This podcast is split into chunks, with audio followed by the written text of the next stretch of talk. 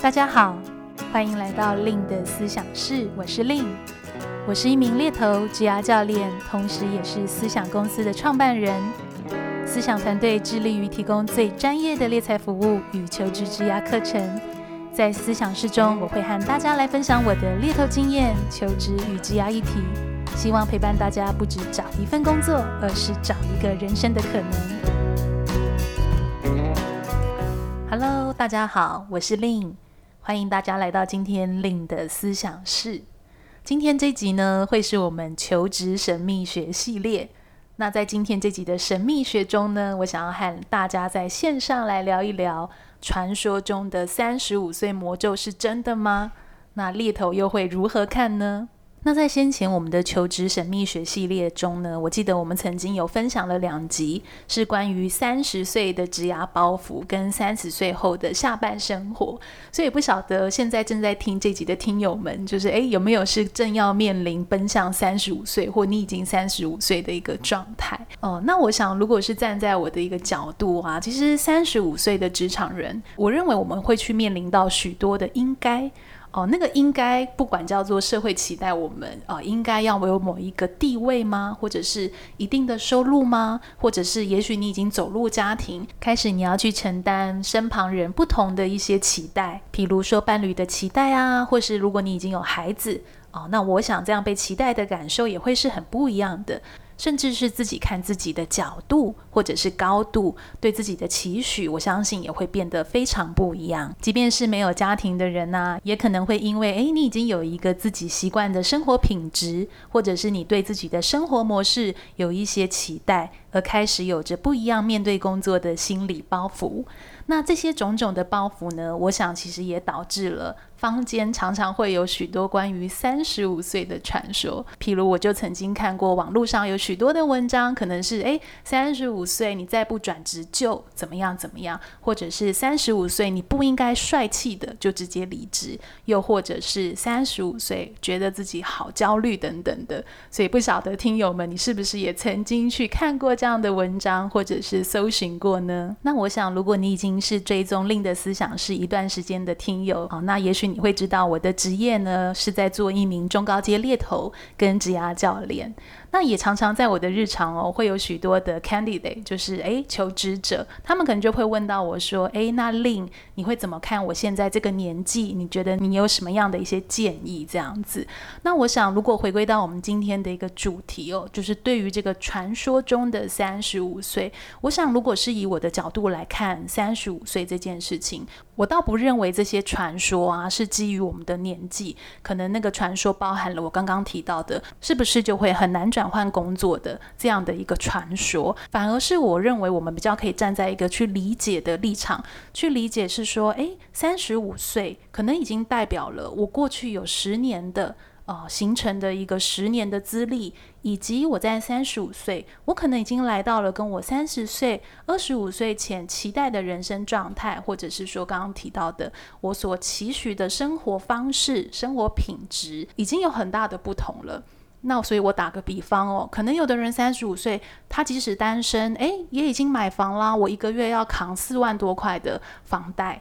又或者是我三十五岁，可能我已经有两个孩子了。我以前总是能随心所欲的去做工作转换。但是三十五岁，可能我更多要考量的是，我想要陪孩子，我不想要距离离太远。像这样的一些情境，可能都会去导致三十五岁好像是移动性会变得比较低，或者是说好像不可以这么率性的去做一些决定，而形成了我们在坊间常常看到的呃关于三十五岁的一些传说或者是文章。那我想先去理解这件事情，其实对我们来说是非常重要的，因为如果我们其实是受限在年纪，其实会容易让我们去形成一些比较负面的想法，可能会受限在一种啊，我已经很大龄了，所以我可能不能做什么了。所以我不晓得大家这样听会能听得出来，这样的心态其实会有点可惜，好像有一种我们其实对于三十五岁我已经很无力了，我没有办法去改变这件事情，所以好像我就不能怎么样。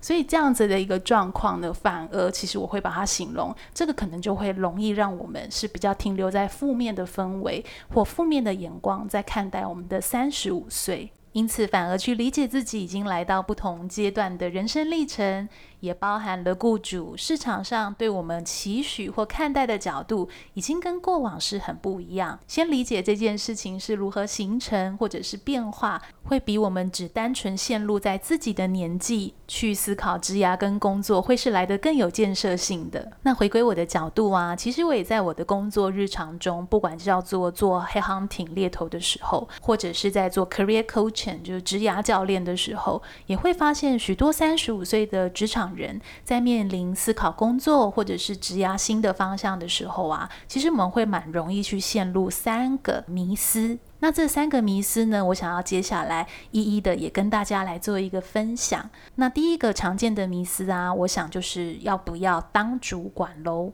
这样的思考啊，往往是站在是，诶，也许当主管可以让我去突破某一个薪水的停滞，或者是当主管可以让我走出一个在这个产业不同的一个角色或空间。因此，许多人在思考接下来三十五岁后的方向，常常会跑出来一个：那我要不要当主管呢？那如果是回归到我的角度啊，其实我常常会去提醒陷入在这样思考的职场人，我会形容，其实当主管他并不是一个解法，他并不是一个站在现在的 solution，因为主管的这个角色，它只是一个结果。这个结果呢，它可能奠定在的是我们过去，也许叫做诶，过去五到十年，我们的整个职涯历程，其实当时就对于作为一个 people manager，就是带人的经理、带人的角色，有一定的自我期许。因此，在过去的职涯历程中，我已经展现了非常积极的一些像 mentorship，就是当导师去带领一些比我更资浅的人，去积极的展现自己的一些领导特质，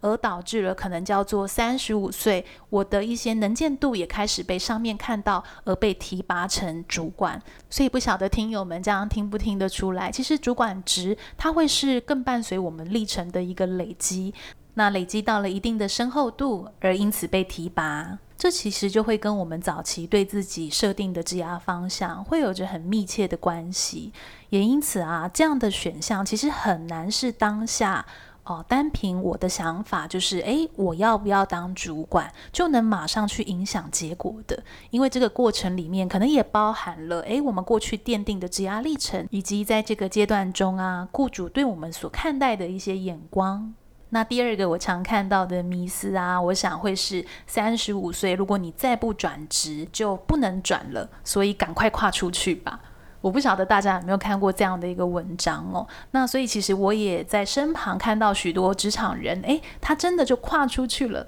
但是往往，诶，他会在事后跟我分享，令我最近有点挫折。我其实是花费了很大的心力跟勇气去跨出去，想要去做转换。但是怎么我的履历其实没有想象中那样有回音。所以这个其实倒是我常常在伴随那个跨出去吧。但是之后好像也有可能你会实际面对到的，不一定是如我们设想的那样的一个情景。那我个人认为啊，这样的一个情景其实真的是很常见的，因为对于三十五岁的职场人来说，我们其实比较不能单凭技能去做所谓的谋职。我的意思是，如果我们还是用二十几岁那样的一个思维在投递履历，其实履历的回复率它可能是不高的。也就是说啊，其实雇主一样对于三十五岁这个阶段的职场人，他可能能更期待听到的，可能已经不是你会单一的技能。我随便举例哦，假设叫做我是 Lin，我今年三十五岁，那我的履历上可能呈现剪辑影片的技能。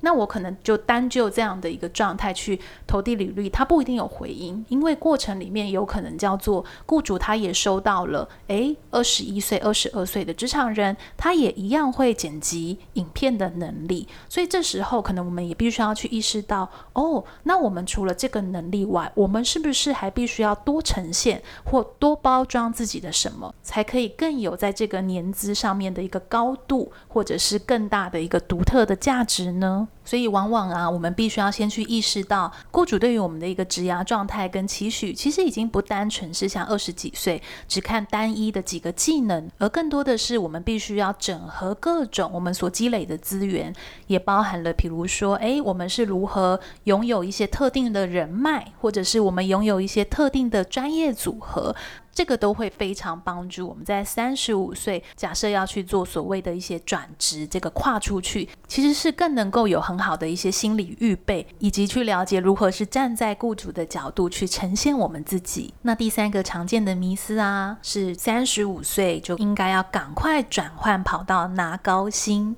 其实会有这样的想法啊，我想是非常正常的。那这也跟我们刚刚谈到第二点迷思，就赶快跨出去吧，否则你可能就不能怎么样的这类的想法，其实它是会有点关联的。那我想，其实站在这个年纪，更容易会有那种，诶，转换跑道就可以拿到更高薪水的一些想法。其实这也关乎到我们本身所开始承担的一些责任，呃开始对所谓的一些薪水有一些更大不一样的一个期待。但我想要跟大家分享。想的是，事实上啊，高薪它是一个结果，高薪是建立在某一个同样产业，或者是你是建立在某个同样的技能组合跟水平上去做转换，才会有所谓的一个高薪的结果。也就是啊，转换跑道，它其实是一个很广的定义。所以转换跑道，假设叫做，诶，你是做跨领域转职，那其实很有可能根本不能维持原来的薪水，甚至是比原来的薪水更低。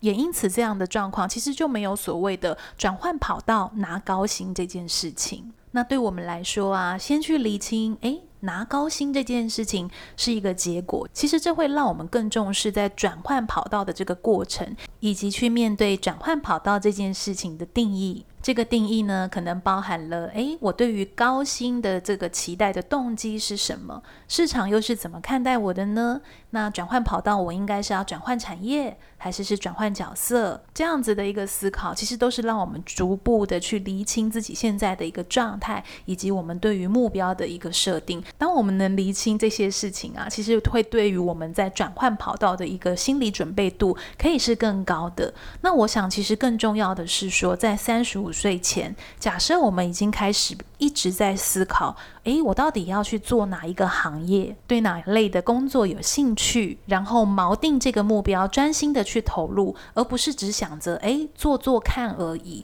那我想这样子的一个历程，其实会更容易去积累我们刚刚提到的高薪是建立在某个产业以及相同的技能组合上面才有的。那不晓得听友们，你会怎么看这三个迷思呢？你有没有曾经也经历过这样子的一些想法呢？那我想回归到今天的这个主题啊，我还是想要一再的跟大家提醒，不要被自己的年纪给先限制住了，不要用年纪来设限自己。每个人出社会的时间其实也不一样，可能有的人你是三十岁，也许才念完博士，才刚出社会。或者是有的人是因为当兵而比较晚出社会，因此如果只单纯用三十五岁就感觉自己备受限制，其实我想这个对自己也许也会有一点点的没有那么宽容，或者是没有这样子的一个公平。所以总结来说，我会认为在这个周期真的也没有所谓的一个职涯或是工作上的一个标准答案。所以如何去破除自己对自己的一些限制的心态，其实我认为反而是最关键的。我不晓得在之前的集数有没有跟大家分享过一个故事，就是我在做猎头的时候啊，然后我遇到了一个他大概是接近快七十岁的 candidate 哦，就是这样的一个候选人。那他的年纪其实早就应该是可以退休，但他还是一直非常活跃在业界，甚至有许多的外商公司啊，都常常找他去不同的一个国家去做一些当地的一个协助。那我那时候就蛮好奇，就问到他，我就说，哎，我记得当时我还有问到他说，哎，在在这个年纪的一个阶段，然后他有没有一些他的呃兴趣或爱好啊？然后他竟然回答我说，他都会去跑铁人三项。我记得我当时听到，我就哦，好震惊哦！就是我我会认为，好像我的年纪可能叫我去跑铁人三项，我都没有办法，何况是一个快接近七十岁的这样子的一个前辈。所以我就会在跟他的对谈里面感到一种很愉悦的气氛。那个气氛是，诶，他并不会因为那样的年纪就设限了自己，反而他就。说，诶，他真的很喜欢工作，然后他也很谢谢他老婆，虽然也退休，但都愿意很支持他。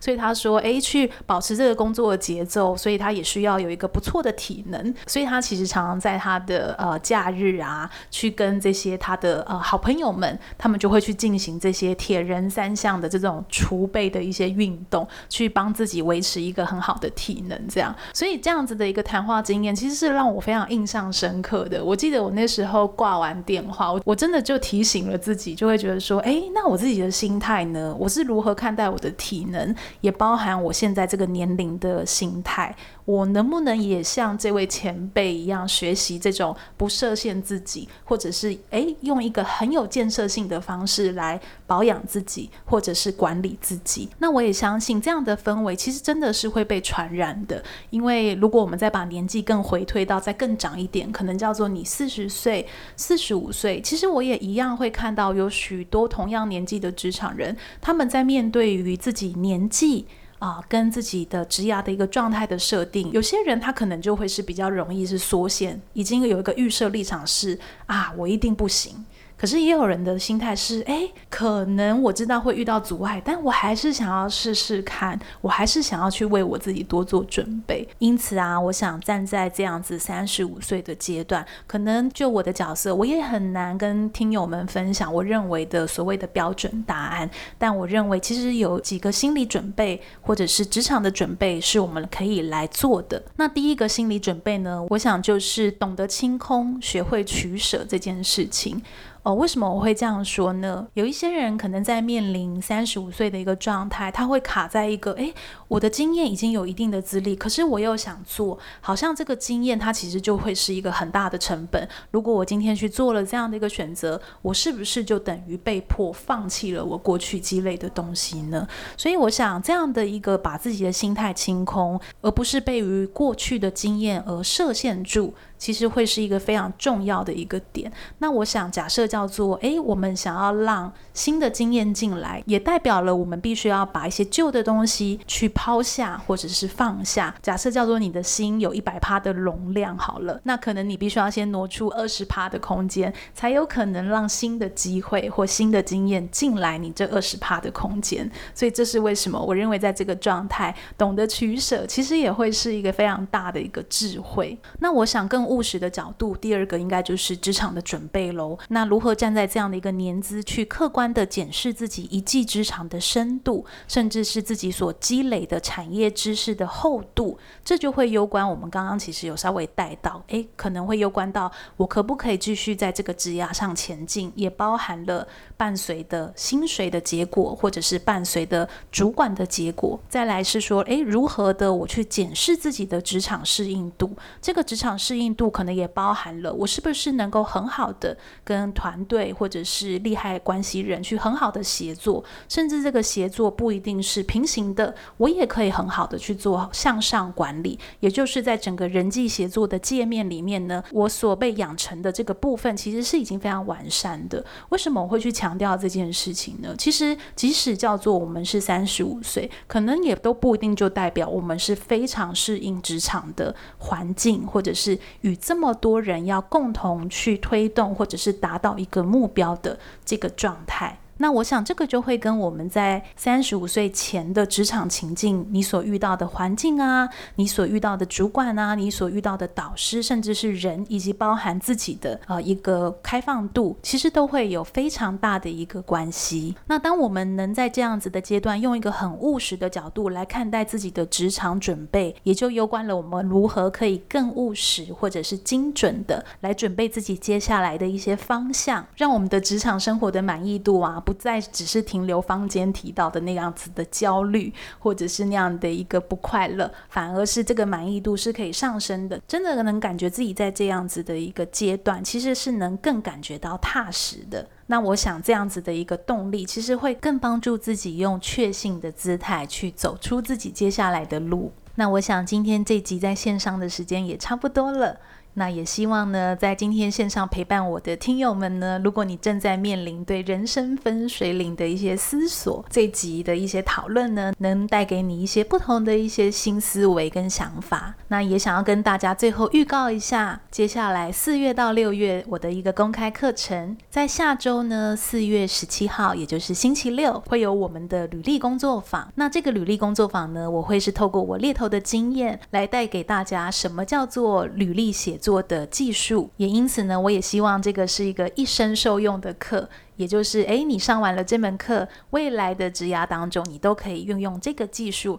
来帮自己做一个很好的包装跟呈现。那在五月二十二星期六也一样是履历工作坊，而五月二十三星期日则是面试工作坊。那在面试工作坊呢，一样我也是会透过我自身的一些经验来带给大家，哪一些是在面试中我们可能必须要去知道，我们这个阶段所需要去避免的一些地雷。或者是必须要更着重去 highlight 的一些呃重点，去强化什么叫做以价值为导向的一个面试出发点，这个可能就会跟我们过去所习惯那种单向式的面试回答其实是很不一样的。那在六月十九、六月二十也是六日的两天。会有我们盖洛普优势的工作坊。那我想我们之前的 podcast 呢，也有讨论过盖洛普优势的这套国际级评测的一个工具。那我自己本身呢，是他的全球认证教练，所以在六月十九、二十号，很欢迎大家。如果你也正在为自己在做一个重新定位，